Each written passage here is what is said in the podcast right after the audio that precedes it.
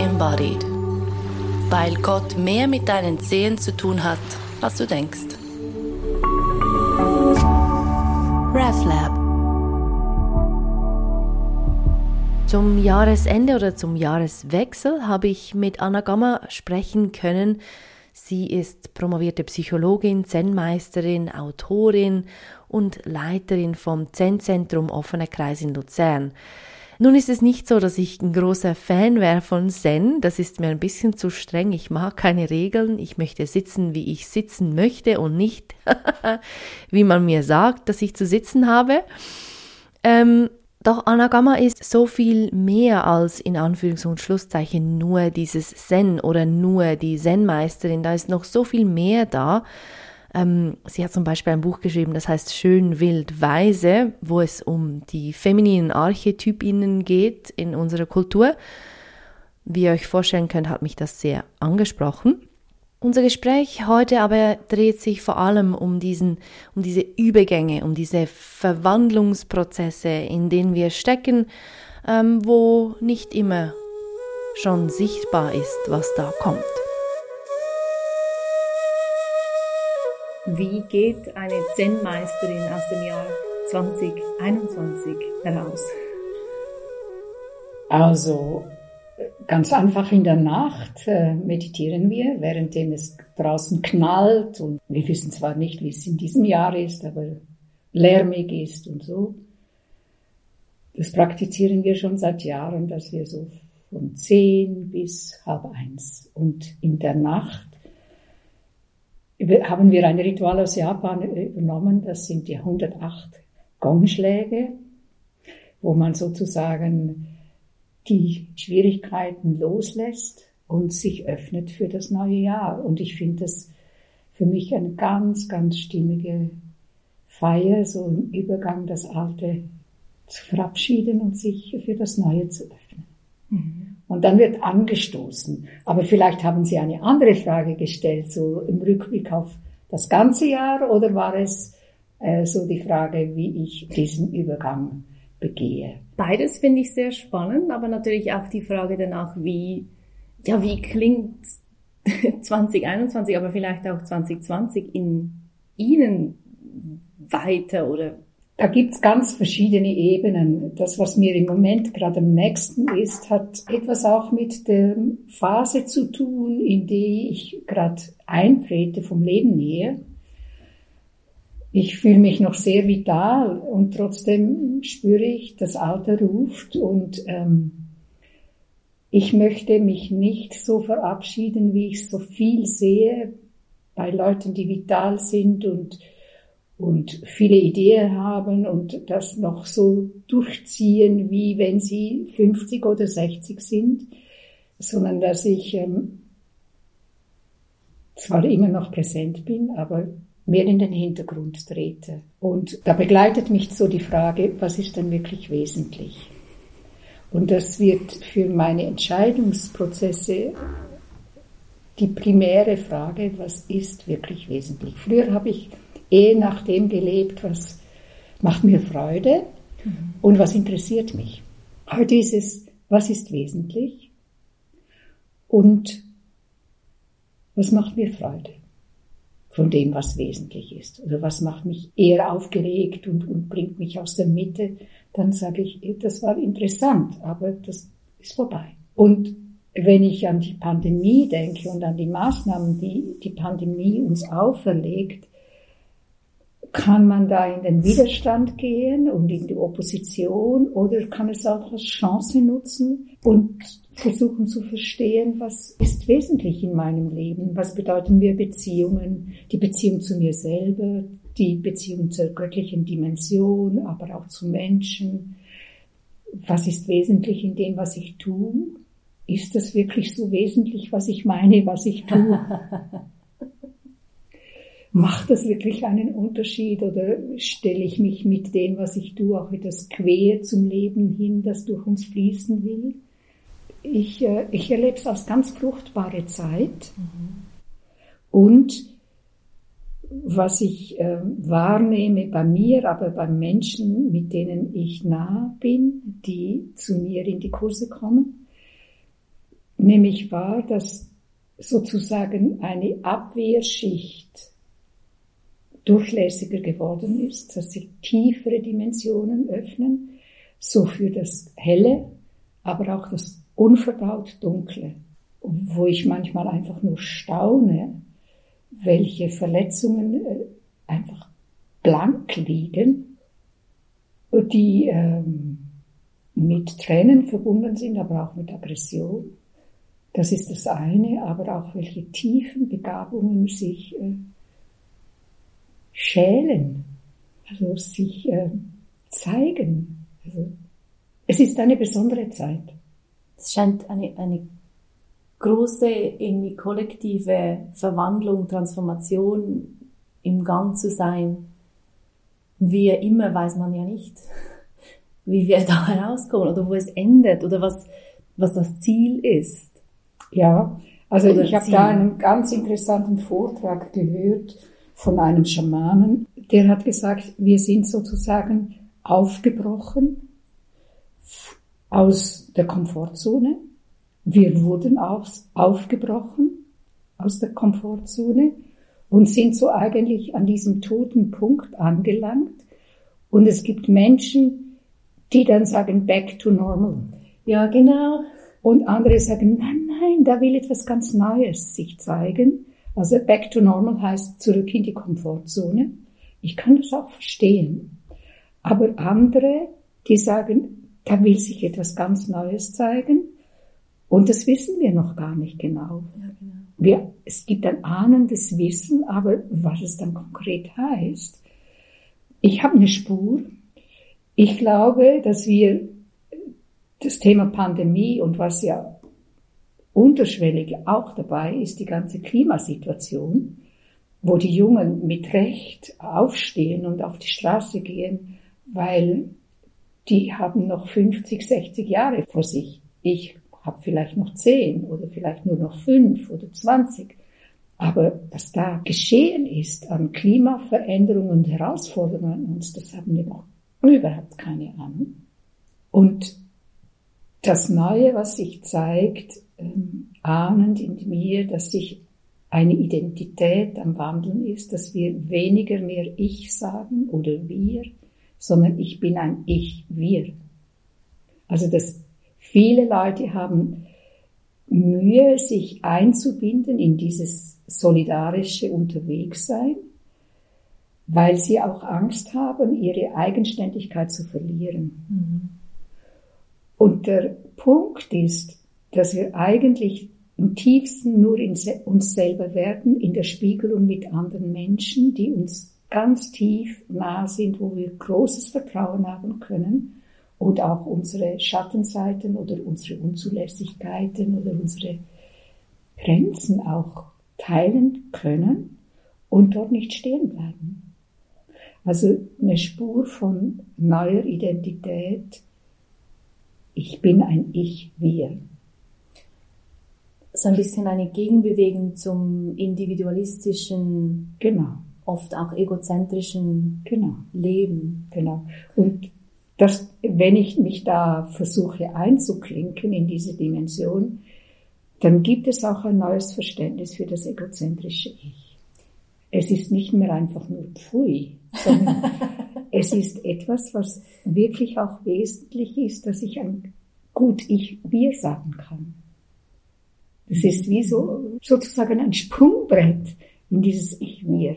Und das ist genau das, was ich vorher gesagt habe. Ich meine, dieser Schamane hat eine andere Begrifflichkeit, als was ich jetzt sage. Aber diese Todeszone, wo es das Alte nicht mehr geht, das Neue noch nicht da ist und man so den Teppich unter den Füßen weggezogen bekommen hat oder noch mehr als nur den Teppich, da entscheidet, da entscheidet sich etwas ganz Wesentliches. Ja, voll. voll. Aber da sind wir noch nicht durch. Es gibt ein paar Leute, die ahnend etwas, eine Spur haben, aber das ist noch nicht, äh, wie soll ich sagen, mehrheitsfähig. Das sind Pioniere. Ja. Ja, zunächst muss ja auch, das Erkennen muss ja zunächst stattfinden, dass wir eben nicht einfach zurück können. Also auch wenn wir wollten, es geht ja nicht einfach. Wenn du, wenn du in diesem, in diesem, je nachdem, wie du, wie du dem sagen willst, in diesem Dazwischen, in diesem Unknown, in diesem Unbekannten drin bist, ja. kannst du ja, eigentlich kannst du noch so fest zurück wollen. Es geht sowieso nicht. Also ich glaube, ja.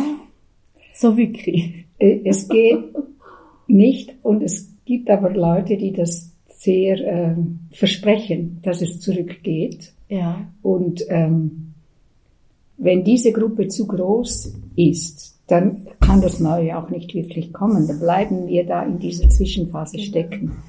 Ich weiß es nicht, ob die Pandemie genügt, dass wir da durchkommen. Ich glaube, also, ja, was heißt, ich glaube, was uns da ja ruft, mit der Klimasituation, wo wir Flüchtlinge ha haben werden, die nicht mehr zurückgeführt werden können, weil es das Land gar nicht mehr gibt. Da kommen wir vor ganz neue Problemstellungen und, für mich ist zum Beispiel, jetzt mache ich einen Umweg, das Lernen in Städten an bestimmten Orten, wo Krisen sind, äh, da lerne ich am meisten. Also für mich sind Bücher wichtig, aber auch Orte sind wichtig, die zu mir sprechen. Und ein Ort ist Jerusalem.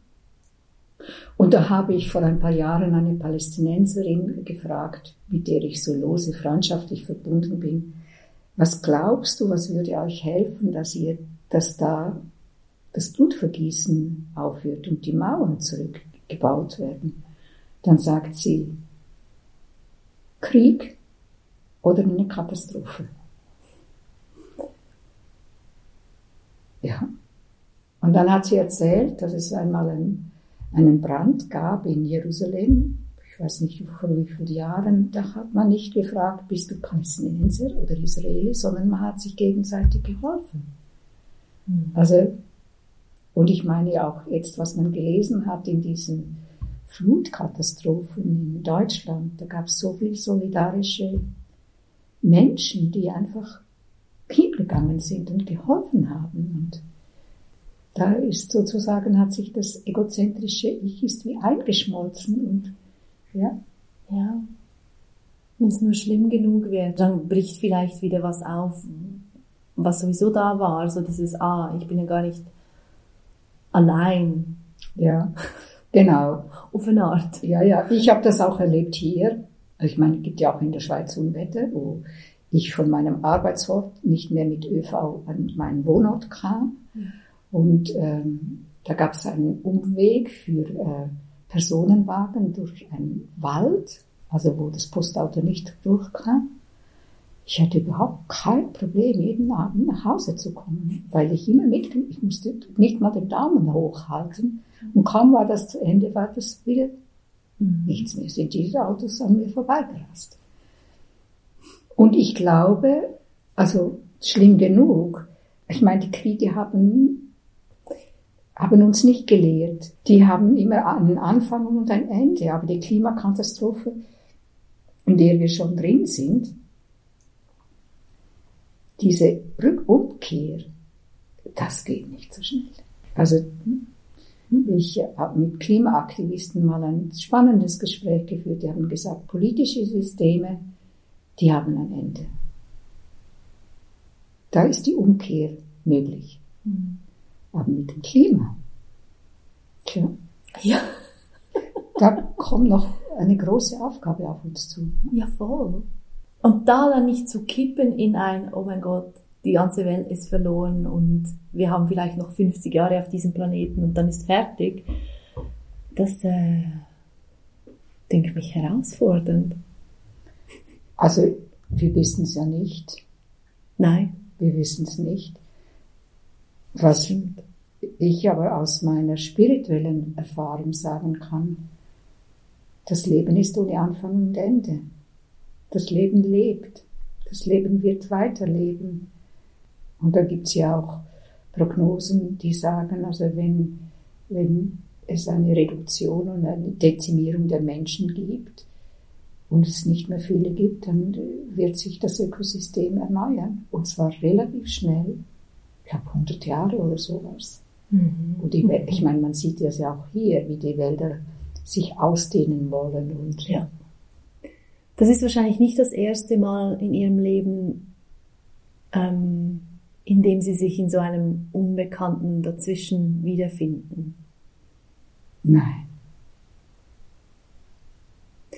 Hat das ihr Krisenzeiten in meinem Leben, auch wenn sie schwer waren, das waren die besten Zeiten meines Lebens, weil, weil sie dann gar nichts anderes ging, als dass eine große Öffnung geschehen ist und ich die frühere Lebensplanung mir auf weggeschwemmt ist. Die Fälle sind weggeschwemmt. Mhm. Und äh, es war das Beste, was mir passieren konnte. Aber das ist erst im Nachhinein, kann man das sagen. Ja, klar. Aber da habe ich auch was gelernt. In der Zwischenzeit, wenn es irgendwo schwierig wird in einer Beziehung oder äh, etwas Schwieriges überhaupt auftaucht, frage ich immer, ja, was will mir das jetzt sagen? Was, was ist die Botschaft? Mhm. Das hilft auch, aus dem Klagen rauszukommen, aus dem Opfer rauszukommen, sondern welches Potenzial weckt diese Krise in mir? Mhm. Und das ist sehr hilfreich. Oder eine Konfliktsituation mit einem Menschen, die unerwartet auftaucht und plötzlich ist da was da und schwierig ist und dann einen Schritt zurückzutreten, hinzugucken in dieses Gewahrsein, welcher Lehrmeister oder welche Lehrmeisterin tritt mir jetzt gegenüber in dem, was ich schwierig finde. Ja, so dass dieser, dieser Platz zwischen, was ist das? Ja, also das ist so das Nichtwissen, also in den Raum des Nichtswissens einzutreten, das ist eine, ein Leitsatz aus der zen-buddhistischen Tradition, der erste, äh, geh dahin, wo du es nicht weißt. Also öffne deinen Geist für das Not Knowing, Nichtwissen, das nichtwissende Wissen. Also guck mal, wohin haben uns die Menschen geführt, die geglaubt haben, sie wissen es jetzt. Und da in eine Ehrlichkeit reinzugehen, auch zum Beispiel in der Pandemie, hätte das Bundesrat am Anfang gesagt, wir haben zu wenig Masken. Nicht die Masken bringen nichts. Also was soll man dann denen noch glauben? Also in die Ehrlichkeit zu gehen mhm. und, und zu sagen, ja, wir wissen es jetzt nicht. Und das kommt jetzt aber. Also mhm. es ist ehrlicher geworden. Also in diesen Raum zu gehen, wo, eben in diesem Zwischenraum, wo wir es nicht wissen. Und da ist die größte Kreativität, nicht dort, wo wir in der Komfortzone sind. Dort ist es bequem und gemütlich. Das ist zwar auch schön ab und zu, aber ja, aber es ist es steht still, oder? Es steht still, ja. Es lebt aber nicht mehr so fest. Es ist nicht mehr so lebendig, aber außer, also ich meine, das andere kann ja sein, wir gehen ins Machen, Machen, Machen und verlieren uns dann im Hamsterrad. Das ist ja eben auch nicht, sondern in der, in die, diesem Bereich von Nichtwissen, das Wissen, ja, das ist eigentlich nur der erste Schritt dann für ein stimmiges Tun. Nur der erste Schritt. Das ist gar nicht, oder? Das ist gar nicht das Ziel. Es ist nicht, ah, du bist, du erfährst das Wissende nicht wissen und dann ist gut. Nein, nein, nein, nein. nein, nein. Dann beginnt es. Das beginnt erst, ja. Es ist sozusagen wie die Voraussetzung, sozusagen aus diesem, aus dieser toten Zone herauszukommen. Mhm. Und dann, das, der nächste Punkt ist, in die Beziehung zu gehen. Also in das teilnehmende Gewahrsein.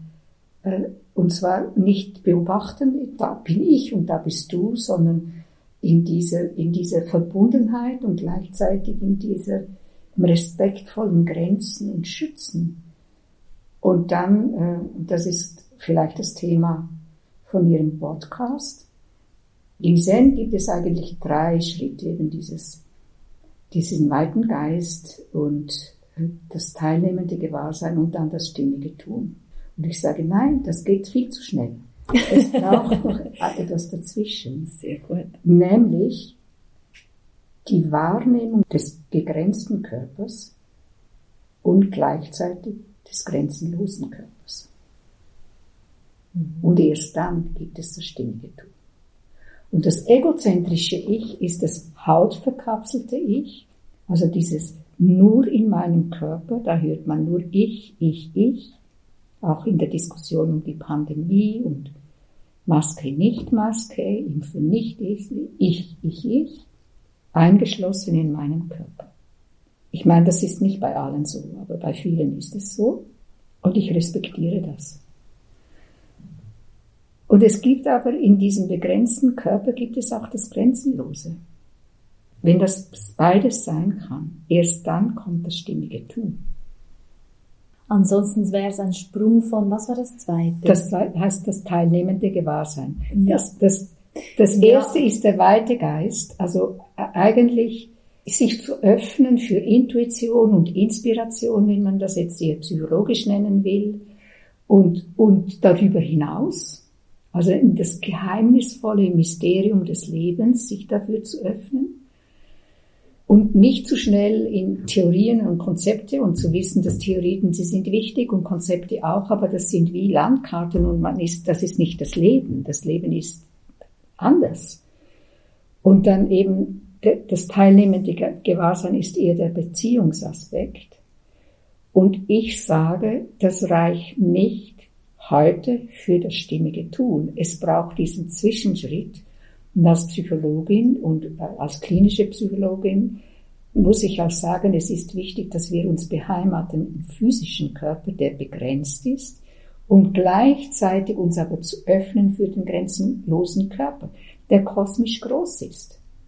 Und es gab und gibt ähm, Menschen, die weitsichtig waren, die haben gesagt, es ist, wenn wir ein Problem haben auf einer Ebene, ist die beste Problemlösung diejenige, wenn wir die Flughöhe ändern und eine Flughöhe höher gehen.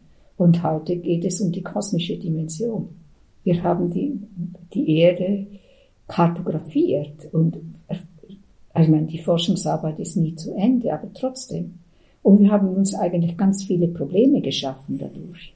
Und die Frage ist, wie kommen wir in eine, wie können wir das miteinander bewältigen? Weil sowohl die Pandemie wie die äh, Klimakrise, die, das meistern wir nur gemeinsam. Das kann keine Nation allein, kein Mensch allein, wenn überhaupt. Ja, das ist genau das, was wir in diesem Podcast immer wieder sagen, dass dieses Landen, das wirkliche Landen im eigenen Körper, ist so mal ein guter erster Schritt.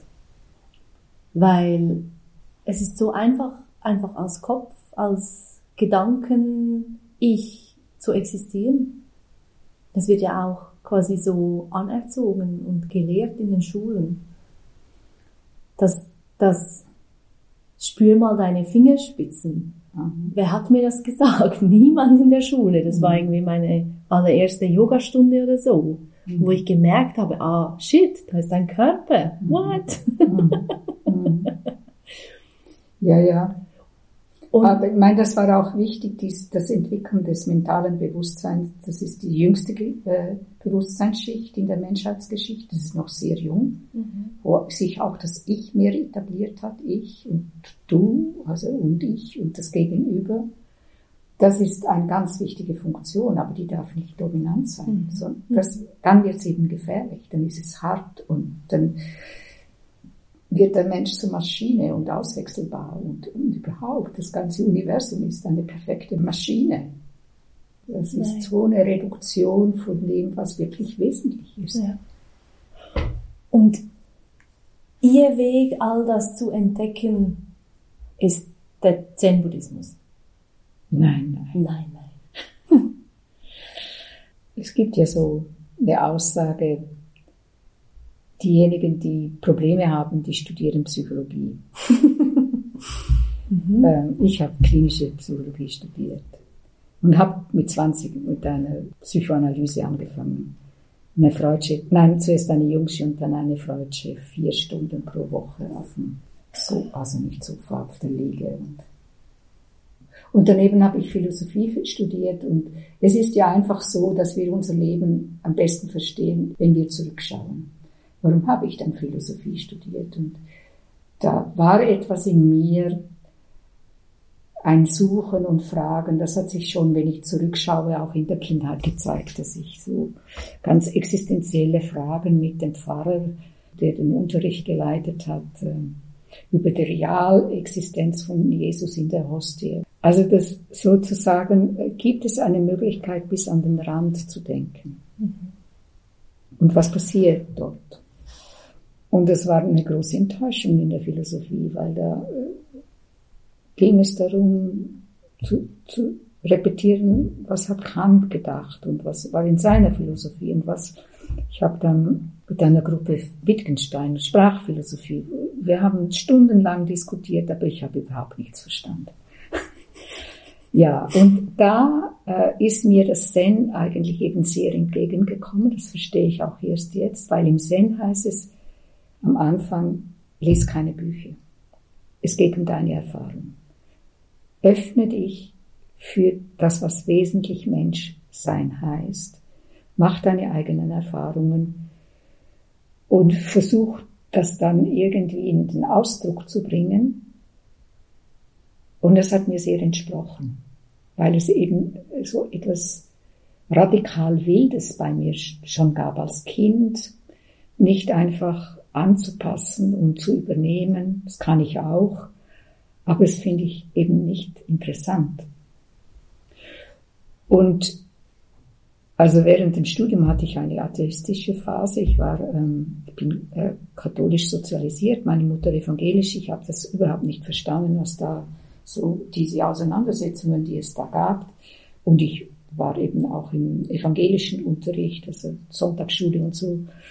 Eben während dem Studium eine atheistische Lebensphase und dann eine, die schwerste Depression, die ich hatte, hat mich auf den Weg gebracht. Und ich habe dann parallel äh, mit Zen angefangen und auf die christliche Mystik bin ich gestoßen, weil ich äh, mit jungen Frauen therapeutisch gearbeitet habe und ich war bestens ausgebildet mit verschiedenen methodischen Instrumenten ausgestattet und die haben mir klar gemacht innerhalb der kürzesten Zeit, dass es überhaupt nichts bringt.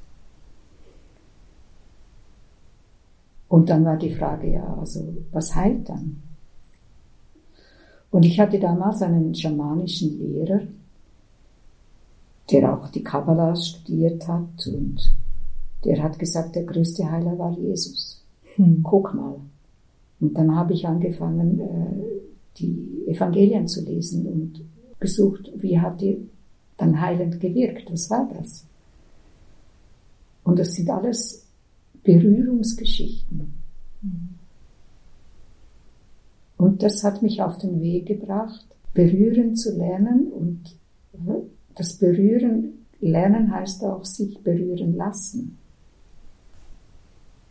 Und diese jungen Frauen, die konnten ähm, es nicht unbedingt zulassen, dass sie physisch berührt wurden, weil die haben geschrien und sind davongelaufen, weil die so traumatisiert waren musste ich lernen, was gibt es denn sonst noch für Möglichkeiten mhm. zu berühren. Und eins ist die Stimme, das andere ist der Blick, die Herzverbundenheit. Also ich habe dann entschieden, ich, jetzt geht es darum, das Herz zu entwickeln, das steinig geworden ist über mein Studium. Sie kennen ja den Text auch. Das Herz aus Stein wird zum Herzen aus Fleisch. Das war lange so eine Metapher für mhm. mich. Und damit bin ich auch schon beim Körper. Ja, und sowohl in der christlichen Mystik, also ich, ich bin formell äh, auch Buddhistin geworden, weil ich erkannt habe, dass ich da so viel Anerkennung bekomme, formelle Anerkennung, wie ich es im Christentum nie bekäme. Und dann war für mich ganz klar aus der Stille einmal unerwartet, das geht für mich nicht, dass ich mich nicht da formell auch dazu bekenne. Einfach nur nehme, mhm. ohne zu sagen, ich gehöre dazu. Und ich bin eine der Menschen, die eine doppelte Zugehörigkeit leben und das auch kultivieren. Also Ich leite Zen-Kurse und auch Kontemplationskurse. Mhm. Und ich brauche das auch für mich, weil ich in beiden mystischen Traditionen mich beheimatet fühle. Und die Wurzel, der Ursprung ist für beides dasselbe und das Ziel auch, aber es ist kein Unfall, dass sich so verschiedene Religionen und mystische Traditionen entwickelt haben, weil sie sich ergänzen. Das Mysterium, was unfassbar ist, ist in den Traditionen und den Kulturen gab es immer ein Suchen, wie kann man das verstehen, wie kann man das erfahren, welche, welche Möglichkeiten gibt es, das in Sprache oder in Bilder zum Ausdruck zu bringen. Ja, und ich fühle mich absolut privilegiert, dass ich da jetzt nicht nach Japan oder Indien reisen muss, um mich da auszubilden, sondern dass es immer mehr Möglichkeiten hier gibt, weil es gute Leute gibt, die qualifiziert sind und ja, und im, in der buddhistischen Tradition, was, wie ich das erfahre im Zen, ist es der Aspekt der begrenzte Körper und der grenzenlose Körper. Und im Christlichen ist es mehr die Herzmystik, also das Herz, also die Beziehung. Und ich ähm, leite auch eine Meditation an, wo es um die Herzverbindung geht und am Schluss sage ich dann, das ist eingebettet in das Herz aller Herzen. Und ich bin, äh, war lange Mitglied einer inzwischen ökumenischen Gemeinschaft, die sich herausgebildet hat aus der Herz-Jesu-Verehrung. Da gab es ja früher so diese Statuetten mit ähm, Jesus und das Herz und Entfaltung der Herzqualität. Das ist etwas, was ich sehr stark der christlichen Tradition verdanke. Ja was ich da sehe, sowohl in, in, der buddhistischen Tradition wie auch im Christentum, dass die Organisationsstrukturen sehr verkrustet sind und auch die Sprache, die die Menschen nicht mehr abholt. Mhm. Das wird immer wieder gesagt, auch von, den, von formellen äh, Trägern der Kirchen und ich sehe noch, es ist immer wieder ein Back to Normal. Ja, ja solange es noch irgendwie geht. Genau, ja, ja. genau. Und ich bin ein Mensch, die ähm, systemaffin ist. Das heißt, ähm, das ist ja auch eine Frage vom Körper. Was gibt es eine weibliche Struktur? Gibt es eine männliche Struktur und eine weibliche Struktur? Und das sage ich ja. Es gibt eine männliche Struktur und es gibt eine weibliche Struktur. Und eigentlich ist es gleich, ist, sind wir nicht im Gleichgewicht in den Strukturen, die sich immer bilden, wenn Menschen in Gemeinschaft unterwegs sind.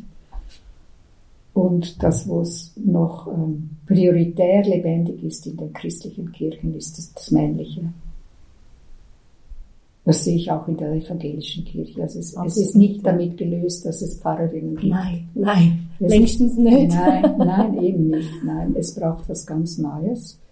Und ich habe da eine Metapher, dass ähm, das Männliche ist für mich die Pyramide und das Weibliche ist der Kreis. Und ich habe jetzt in der buddhistischen Tradition die Möglichkeit, weil ich alle Titel habe, die man haben kann, wo ich frei bin, die Strukturen auch zu verändern. Ah. Und wo, äh, wo, so, wo wir dabei sind, den Kreis und die Pyramide zu integrieren. Und da haben mir junge Menschen auch geholfen, die sagen, es gibt eine Hierarchie der Kompetenz. Aber nur der Kompetenz, nicht der Rolle. Und das ist ein großer Unterschied. Wenn wir unterwegs sind in einer Gruppe oder in, einem, in einer Organisation wie hier, dann äh, ist die Kompetenz fluid auch beim einzelnen Menschen, hat, man hat ja nicht immer alles zur Verfügung, je nachdem, wie wir auch drauf sind, also psychisch oder physisch auch, mhm. oder auch geistig. Und das ist etwas, was mir sehr gefällt. Das ist systemisches, eher systemisches Denken. Ich bin dabei, Hierarchien abzubauen. Ja, das, da sind wir dabei, das zu erforschen und zu explorieren und unsere Erfahrungen zu machen. Wie sieht das aus? Ja. Und als ich formell Buddhistin geworden bin, in der Vorbereitung hat mir die Person, die mich da reingeführt hat, gesagt, ich möchte dich zur Priesterin weihen. Da sage ich, geht für mich nicht. Das ist ein altes Gewand, das ist mir alles zu eng. Nein, das geht für mich nicht. Das war 2005. Und dann, jetzt gibt es eine Gruppe und die wächst sehr hier, die sagen, ich bin Christin, ich möchte auch Buddhistin werden, so wie du. Und dann habe ich gedacht, ja, ja, ich gebe das jetzt weiter an jemand anders, das macht nicht ich und so. Aber es war eine totale Ausnahme, das geht gar nicht.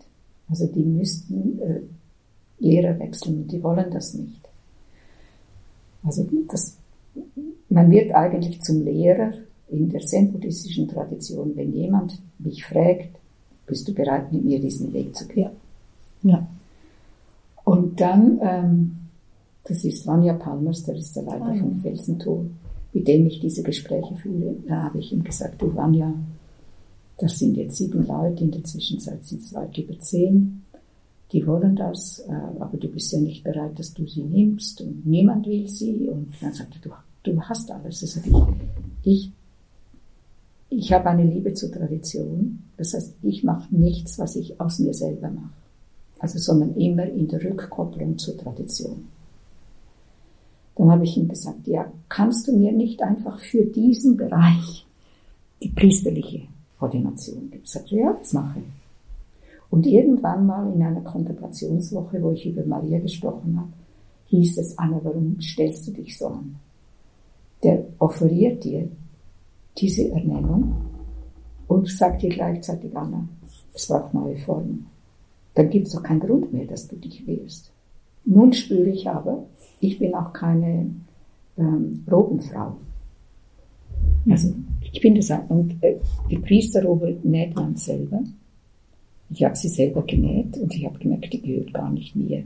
Es, wenn ich, ähm, ich habe auch eine priesterliche Ernennung für eine buddhistische Liturgie und da lebe ich das, das gebe ich immer anderen. Heute glaube ich, es braucht die Rückbesinnung an den Archetyp des Priesters und der Priesterin und die soll lebendig werden in allen Menschen, dass wir das nicht delegieren an einzelne Personen. Das sind nämlich Menschen, die ausgerichtet sind zwischen Himmel und Erde und verbunden sind. Segnen können, heilend wirkend, versöhnend. Und ich habe gemerkt, wenn ich Menschen die Gelegenheit gebe, für eine bestimmte Zeit, in eine bestimmte Liturgie, in dieses Priesterliche reinzugehen, dass das, dass das unglaubliche Prozesse auslöst, sehr berührend ist für mich. Und weil ich ja diese Weihe jetzt habe, kann ich das weitergeben. Das Heilige des Momentes. Man muss das verstehen. Das verstehen nicht alle. Das Nein. ist ein, ein Sakrileg. Ja. Also diejenigen, die eben zurückgehen, back to normal, die finden das mindestens radikal, wenn nicht äh, revolutionär. Und das, das darf nicht sein. Das ist und ich habe ein Auge bekommen für das, was in den alten Kulturen, wo man gesagt hat, das sind primitive Kulturen, wo ich immer klarer sehe, was hat sich davon erhalten. Also ich beschreibe die, die äh, Megalithkultur mit der großen Mutter und dann die minoische Kultur mit der großen Göttin. Und die Titel damals, die sind in der lauretanischen Litanei. Die Mutter des Schöpfers, Maria die Mutter des Schöpfers, Maria die Mutter des Erlösers. Und dann gibt es ähm, ein Touristenführer in Lourdes. Ob er jetzt noch so ist, weiß ich nicht, aber vor 20 Jahren hieß es, da scheuen sie sich nicht Mutter Gottes zu werden für die heutige Zeit. Ja. Und das kann mental bleiben, und, aber es kann tiefer sinken. Also da gibt's, da, da denke ich, mein Gott. Und ich meine, die Lauretanische Litanei, die ist ja aus der Ostkirche, kommt die, aber es ist von einem Papst approbiert. Und da war der besoffen? Oder äh, äh, welche Tarantel hat ihn gestochen, dass er gesagt hat, das, das gehört zum Gebetsgut der katholischen Kirche? Ich habe vielleicht die Radikalität nicht erkannt, also ziemlich sicher nicht. Ja, wer mhm. erkennt sie? Ja? Mhm. Wer nimmt das bei, beim Wort? Ja. Also ich habe jetzt ihr neues Buch noch nicht gelesen, aber ich habe ähm, Schön, Wild und Weise gelesen und dabei gedacht, wenn Sie von Ihren Kundalini-Erfahrungen sprechen und diesen tiefen Beziehungen zu diesen femininen Archetypinnen, habe ich so gedacht, aber wieso sind, also wie können Sie dann noch in diesem Zen sich bewegen? In meinem Verständnis ist das wie das, jetzt salopp gesagt, das Gegenteil davon, so dieses lineare, der strenge. Ja, also ich meine, im Zen gibt es die Form der Praxis, mhm, also dieses genau. Sitzen in, in, in, und da gibt es auch ganz alte Texte von Meister Eckhart, es ist besser zu sitzen als zu gehen. Es ist eigentlich eine Reduktion auf das Körpergefäß.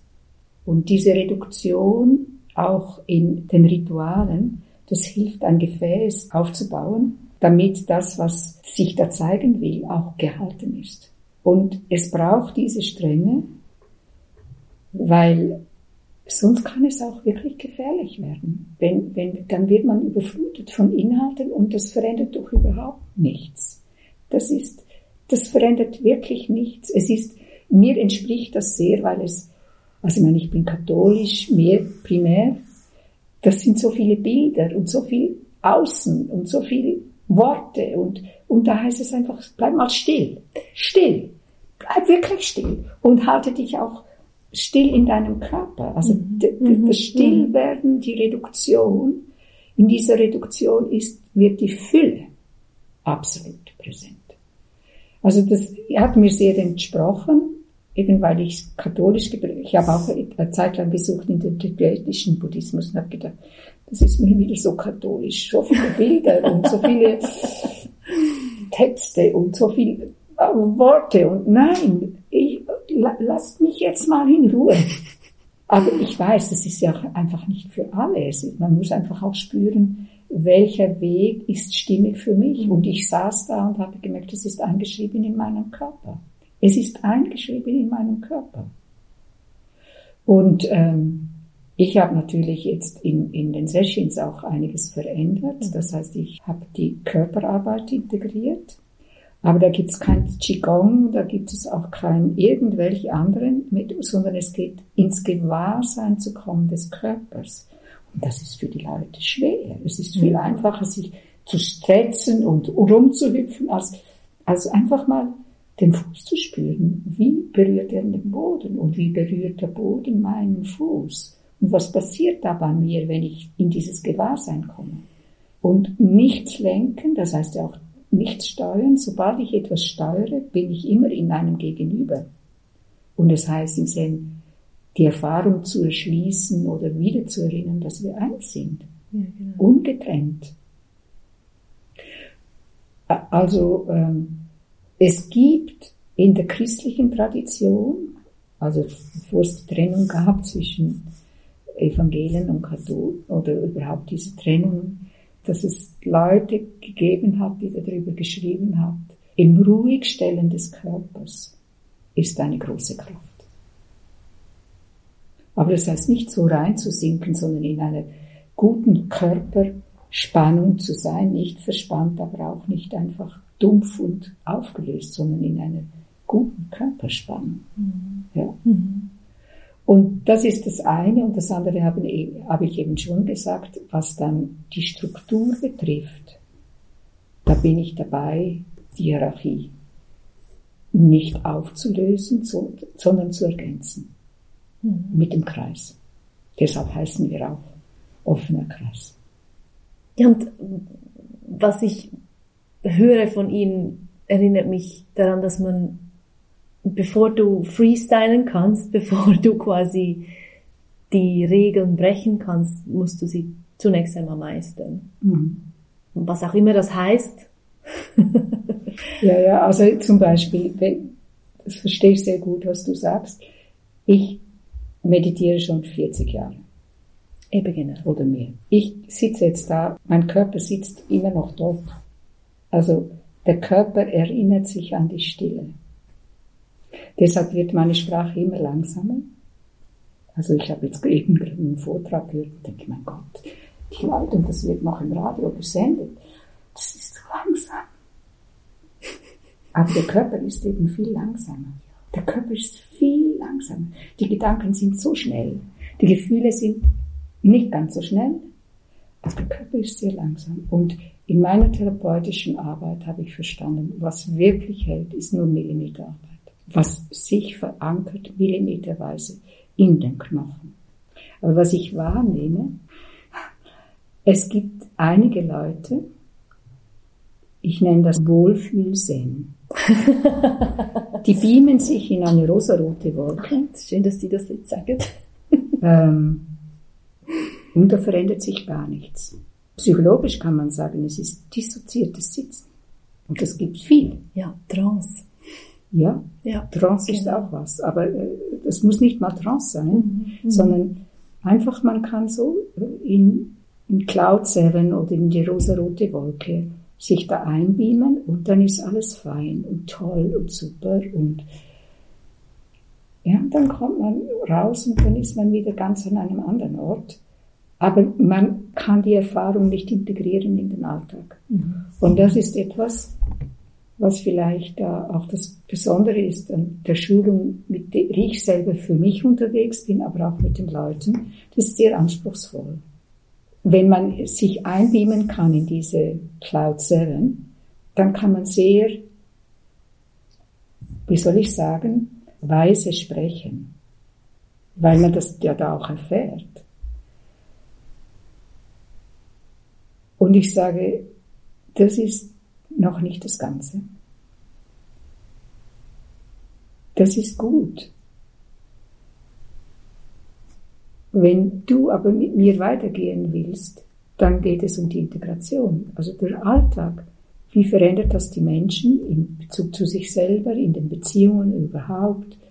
Haben sie Zugang zur Stille, auch wenn es stürmt? Also so, oder in diesen weiten Geist, immer wieder sich da einzuklinken und zu sagen, oh, oh, das kann alles ganz, ganz anders sein, als was ich mir jetzt in meinem Denkuniversum ich unterwegs bin. Und dann gibt es auch die Situation, wo ich den Leuten sage, du, da glaube ich, wird es sich lohnen, du würdest noch was Therapeutisches machen. Da ist etwas zu sehr verkrustet. Und dann gibt es Leute, die sagen, das geht dich doch gar nichts an. Dann sage ich, bist du am falschen Ort. Okay, ja. Mhm, mhm. Oder Leute, die sagen, einmal im Jahr gehe ich da sozusagen ins Kloster, aber das war's dann. Dann sage ich, ja, das reicht doch einfach nicht. Ja, es ist vielleicht nett, aber eben Es so ist nicht nichts. Es ist nicht nichts. Aber mich interessiert das wirklich, das, wo der, den Unterschied macht. das Wesentliche. Ja, genau, genau, Genau. das Wesentliche. Oder ich sage oft auch, wenn wir eine Woche sitzen, das ist ein politisches Training, das ihr jetzt da macht. Weil die Herausforderungen werden größer. Gehst du in das Kämpfen, Fliehen oder äh, Freeze, also einfrieren? Oder gibt es für dich noch was anderes? Mhm. Bleibst du lebendig und sagst du, das ist eine Weisung auch aus dem Zen, die hat man auch im Christentum, ähm, eben dieser Körper, der große, der große Körper. Das sind die Gelöbnisse, die man täglich spricht, am Morgen und am Abend. Die Ordnung des Kosmos ist immerwährend. Entschlossen gelobe ich, im Einklang mit ihr zu leben. Und da gehört Werden und Vergehen dazu. Im Werden ist Vergehen, im Vergehen ist Werden. Und das heißt auch, dass wir nicht davonrennen, wenn es schwierig wird, sondern bleiben im Wissen darum, dass da irgendwo eine Ordnung ist, die wir noch nicht sehen. Und wenn man das nicht schon erfahren hat, dann ist es nur Chaos, dann ist nur Durcheinander. Ja. Und das kann auch physisch sein, man, sich vorzustellen, die Ordnung des Kosmos in meinem Gehirn, in meinem Denken. Das ist doch unglaublich. Wie ist dann das Denken? Das ist dann nicht mehr linear. Es ist auch nicht mehr so klein und Nein. Genau.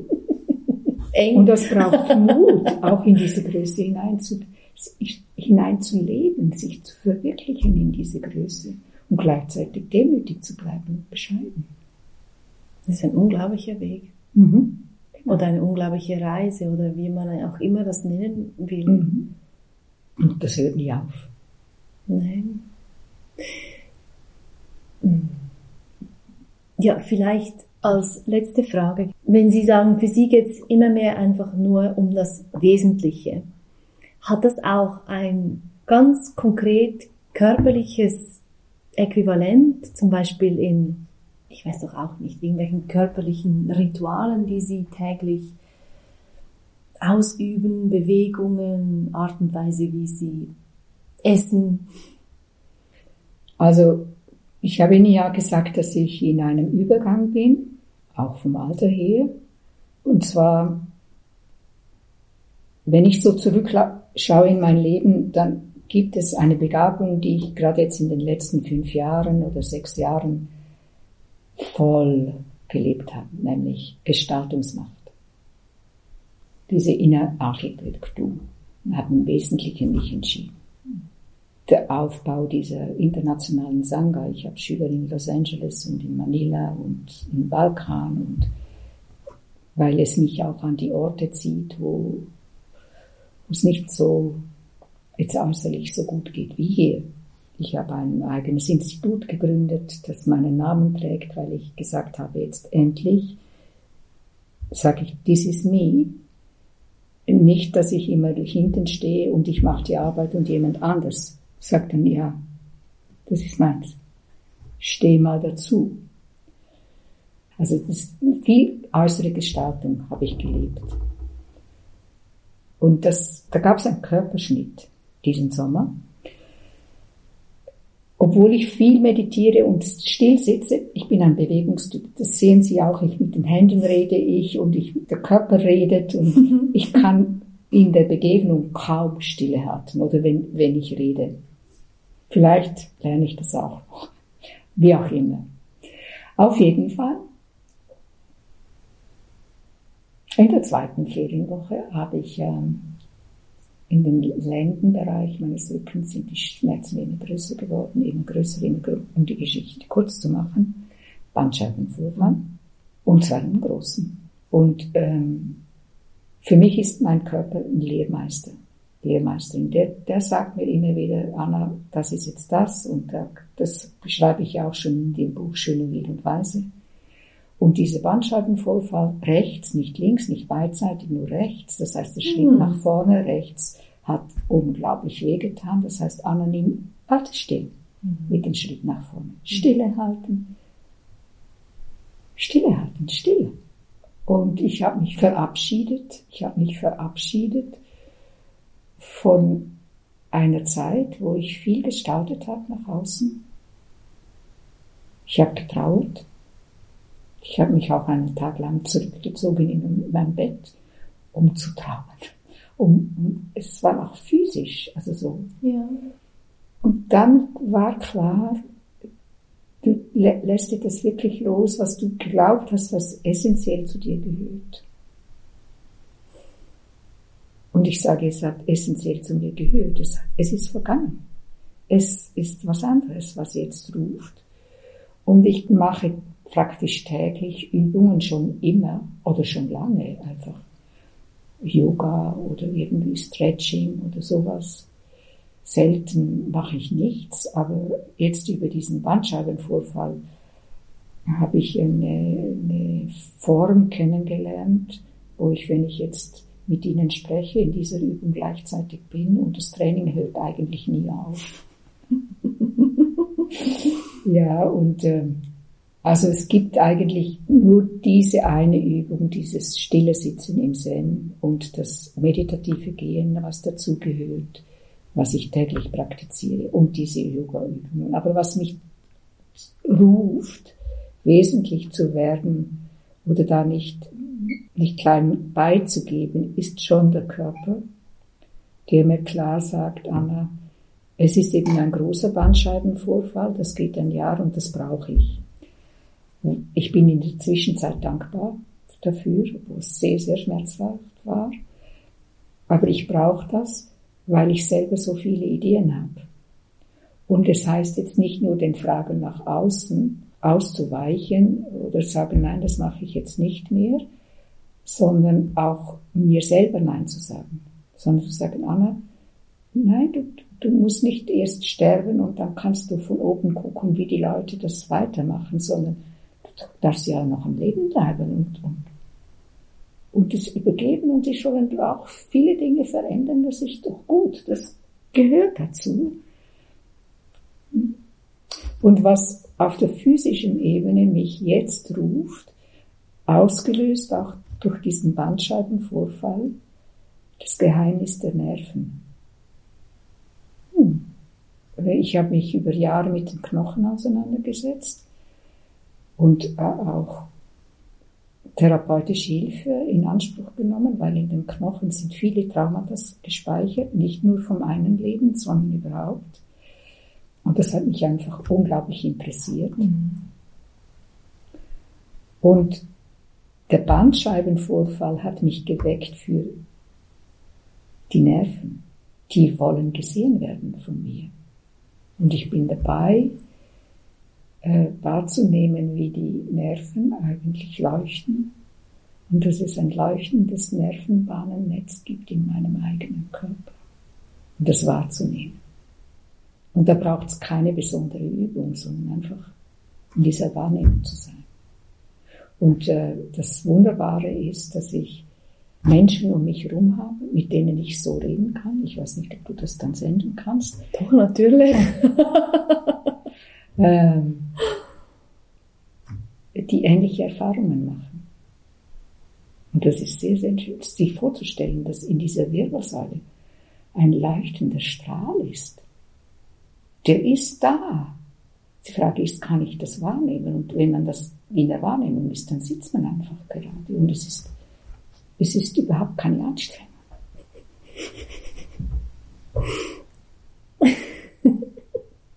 Sie lachen. Ja, ich lache, weil, weil mir das überhaupt nicht fremd ist. Aha.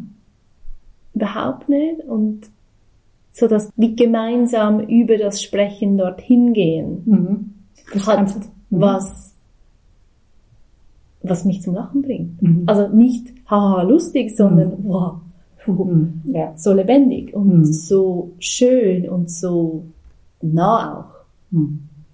Und das Spannende ist, das Nervengeflecht in unserem Körper ist eine Netzwerkstruktur. Mhm. Und das ist die neue Struktur, ja. die sich auch draußen zeigen will. Und wenn wir das wahrnehmen in unserem Körper, diese Netzwerkstruktur, die goldig ist, mhm. Ja, genau. Und das, dann gibt es kleine Zentren. Heute Morgen war zum Beispiel eine Frau bei mir, die hat einen Lehrgang besucht und hat erzählt, wie sie äh, wie sie gewachsen ist in diesen drei Jahren und jetzt ein Haus umgebaut hat und gesehen hat, dass sie einen kleinen Meditationsraum einrichten will für Leute vom Dorf. Sag ich, genau das braucht es. Kleine, kleine Knotenpunkte, wo, wo, wo man in diese Weite geht miteinander und in diese Herzberührung geht miteinander. Was ist das Neue? Ja. Wir werden nicht mehr große Kathedralen brauchen, also wenn du mich fragst, was, wo bist du gerade dran auf der Körperebene, was hilft dir, noch wesentlicher zu werden, dann ist es die, die Wahrnehmung der Netzwerkstruktur der Nerven in meinem eigenen Körper. Und es fängt an mit dem unglaublichen äh, Nervenkanal, der eingebettet ist in die Wirbelsäule. Und die Wirbelsäule, die aufricht, die uns aufrichtet und uns daran erinnert, aufrichtige Menschen zu sein, wahrhaftig zu leben, verbunden mit dem Ursprung. Super. Danke vielmals.